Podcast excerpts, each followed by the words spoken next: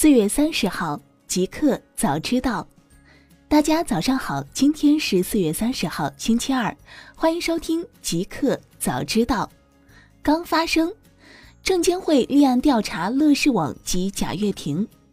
四月二十九号，乐视网晚间发布公告称，公司及第一大股东贾跃亭分别于四月二十六号下午、四月二十九号收到证监会调查通知书，因公司及贾跃亭涉嫌信息披露违法违规等行为，根据《中华人民共和国证券法》的有关规定，决定对公司及贾跃亭先生立案调查。乐视网表示，在立案调查期间，公司及贾跃亭将积极配合中国证券监督管理委员会的调查工作，并严格按照监管要求履行信息披露义务。特斯拉或将寻求其他融资途径。四月二十九号，据路透社消息，特斯拉在今日提交给 SEC 的文件中显示，预计从核心业务中产生的现金将足以支付未来的资本支出和短期债务，但也可能会选择寻找其他融资来源。特斯拉 CEO 埃隆·马斯克上周曾表示，由于一季度亏损七亿美元，可能需要进行新一轮融资。今年三月，特斯拉还以现金偿还了近十亿美元的可转债。事实上，特斯拉需要用钱的地方还有很多，包括上海工厂、即将推出的 Model Y SUV 等等。目前，特斯拉的现金流大约为二十二亿美元，预计未来两个财年每年的资本支出约为二十五亿至三十亿美元。大公司。天猫发布三大扶持计划，帮助服务商规模三年增两倍。天猫发布了扶持服务商的三大计划，以帮助平台服务商在未来三年规模将增长两倍，帮助国内外品牌创造五千亿元的销售额。计划包括提供线上线下专项技能培训，帮助服务商做更多的能力认证。开放一百个消费者运营认证机会，五十个数据银行认证机会，五十个品牌号服务商认证机会。苏宁发布二零一九第一季度业绩，营收六百二十二亿，线下门店超一万二千家。四月二十九号晚，苏宁易购零零二零二四点 SZ 发布二零一九年一季度报告。一季报显示，苏宁易购一季度营业收入为六百二十二点四二亿元，同比增长百分之二十五点四四，全渠道商品销售规模为八百六十九点二六亿元，其中线上自营商品销售规模同比增长百分之四十点八七。一季度，苏宁易购实现规模净利润一点三六亿元。开店业绩方面，截至二零一九年三月底，苏宁易购合计拥有各类自营及加盟店面一万二千三百二十九家，一季度新开一千五百零一家。值得一提的是，二零一九年第一季度，苏宁相继成立了家电、消费电子。快消、时尚百货、国际五大商品集团，同期还收购万达百货三十七家门店，以此加强商品的精细化运营。目前，除家电、三 C 等优势品类，苏宁通过集中采购、产地直采、供应商战略等动作布局大快消类目，并通过线下门店布局实现双线联动。中国电信二零一九年一季度净利润五十九点五六亿元，同比上升百分之四点五。四月二十九号，中国电信披露了二零一九年第一季度财报。财报显示，二零一九年第一季度，中国电信实现经营收入为人民币九百六十一点三五亿元，比去年同期下降百分之零点五。公司股东应占利润为人民币五十九点五六亿元，比去年同期上升百分之四点五；EBITDA 为人民币三百零二点三八亿元，比去年同期上升百分之十四点一。财报还显示，中国电信在二零一九年第一季度的移动用户数达到约三点一五亿户，净增一千二百零五万户，其中四 G 用户数达到约二点五六亿户，净增一千三百六十七万户，手机上网总流量同比上升百分之一百四十。四 G 用户每月户均流量接近七 GB，有线宽带用户净增二百零八万户，达到约一点四八亿户；天翼高清用户数达到约一点零九亿户。智能应用生态圈收入占服务收入比接近百分之二十，云业务收入同比增长百分之九十九点五。中兴通讯一季度净利八点六三亿元，预计上半年同比扭亏为盈。四月二十九号，中兴通讯发布了二零一九年第一季度报告和二零一九年半年度业绩报告。财报显示，二零一九年一至三月，中兴通讯实现营业收入二百二十二点零二亿元人民币，同比下降百分之十九点三四；净利润八点六三亿元，同比增长百分之一百一十五点九五。二零一九年第一季度，公司持续强化费用控制，销售费用同比减少。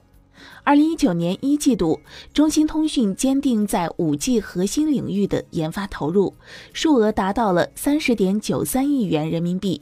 占营业收入比例为百分之十三点九，占比较上年同期的百分之九点八上升四点一个百分点。中兴通讯方面表示，公司已经做好了五 G 端到端商用的全面准备。搜狗第一季度营收十七亿元，日活用户达四点四三亿。四月二十九号，搜狗公司发布未经审计的二零一九年第一季度财报。财报显示，一季度搜狗公司的总收入为十七亿元，同比增长百分之八。归属搜狗的净亏损为三百九十万美元，相比之下，去年同期的净利润为一千五百三十万美元。搜狗第一季度总营收为二点五二七亿美元，较去年同期增长百分之二。具体业绩方面，搜狗第一季度搜索及搜索相关业务营收为二点三四二亿美元，较去年同期增长百分之六。搜狗搜索及搜索相关业务营收的同比增长，主要是由于基于拍卖的点击付费服务的强劲增长。基于拍卖的点击付费服务占搜索和搜索相关收入的百分之八十七点二，而在去年同期则为百分之八十二点六。互联网，滴滴成立司机服务部，年内设立两千名服务经理。滴滴网约车 CEO 付强表示，在过去两年里程专车和豪华车线下司机服务管理建设的经验基础上，网约车平台公司今年将集中力量推进快车和优享线下服务管理能力建设，搭建多品类的线上线下新综合运营体系。陌陌出面回应探探被下架。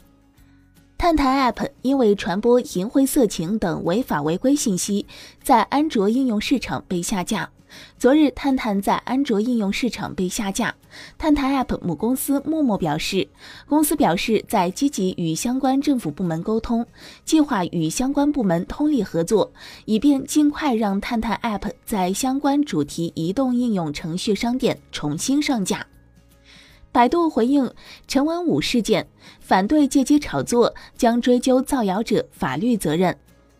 此前，作家陈平微博昵称陈文武称，因百度未在法定期限内履行法院作出的公开道歉、赔偿经济损失等判决，已申请将百度公司实际控制人李彦宏、马东明等纳入失信人名单和限制高消费。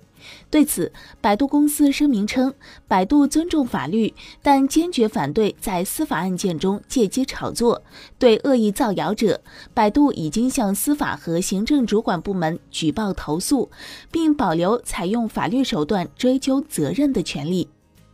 刘强东退出作业盒子主体公司。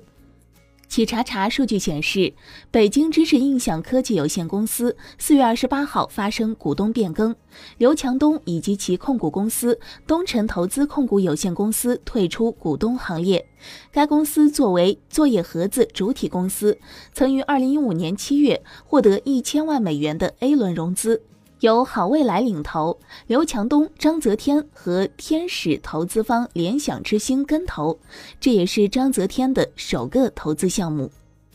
亚马逊中国全平台崩溃背后，当日平台流量为黑色星期五的两倍。四月二十九号，亚马逊中国的官方网站、微信小程序客户端均出现了无法正常打开的情况。随后，亚马逊官方回应已了解到相关情况，技术部门已经着手开始处理。此次全平台崩溃主要与亚马逊在今日开始的清仓活动有关，清仓商品涉及到国内零售和保税仓的部分商品。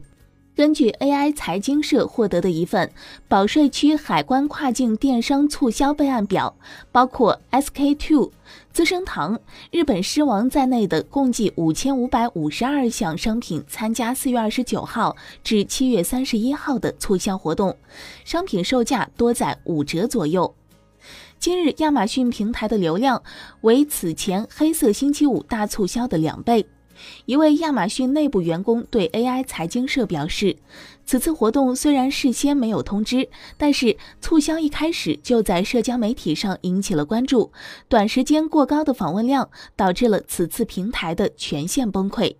亚马逊中国网站目前已恢复，部分特价商品恢复原价。新产品，罗永浩官宣发布小野电子烟一代，京东可购买。罗永浩在微博上宣布小野电子烟一代发售，并且称京东上可以购买。罗永浩称：“你不能因为进步带来的是更好，而不是完美，就指责一种定位减害的好产品。”罗永浩还在微博上附上了京东的购买链接。京东网站显示，小野电子烟一代售价二百九十八元，有红、蓝、黑三种颜色。一个彩蛋：比尔·盖茨。基金会将在我和妻子去世后二十年内关闭。四月二十九号讯，微软联合创始人比尔·盖茨最近接受半岛电视台采访时表示，他的基金会预计将在他本人和妻子梅琳达去世后二十年内关闭，希望届时能够解决他们所关注的多数问题。他希望借助自己的基金会来减少和消除肺结核、艾滋病和疟疾等疾病。批评人士认为，比尔和梅琳达·盖茨基金会过度影响了发展中国家的卫生政策。盖茨则表示，等到政府能够自行提供相关服务时，他们就不会为相关国家或地区提供服务。有的国家有能力实现这种状态，但一些国家还没达到这种程度。